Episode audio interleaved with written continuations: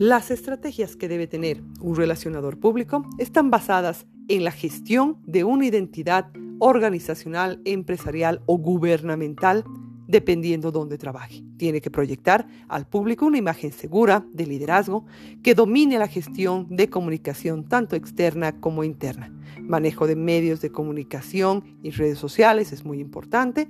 Responsabilidad social de la empresa si la tuviera y saber organizar eventos, diferentes tipos de eventos dependiendo del área en la que esta persona asesore a los directivos. Es importante también que tiene que tener un ejercicio empresarial y muy organizado. Tiene que ser una persona sociable que tenga una idea especializada de lo que se pretende hacer dentro de las estrategias de comunicación de la empresa o gobierno y también dominar varios idiomas.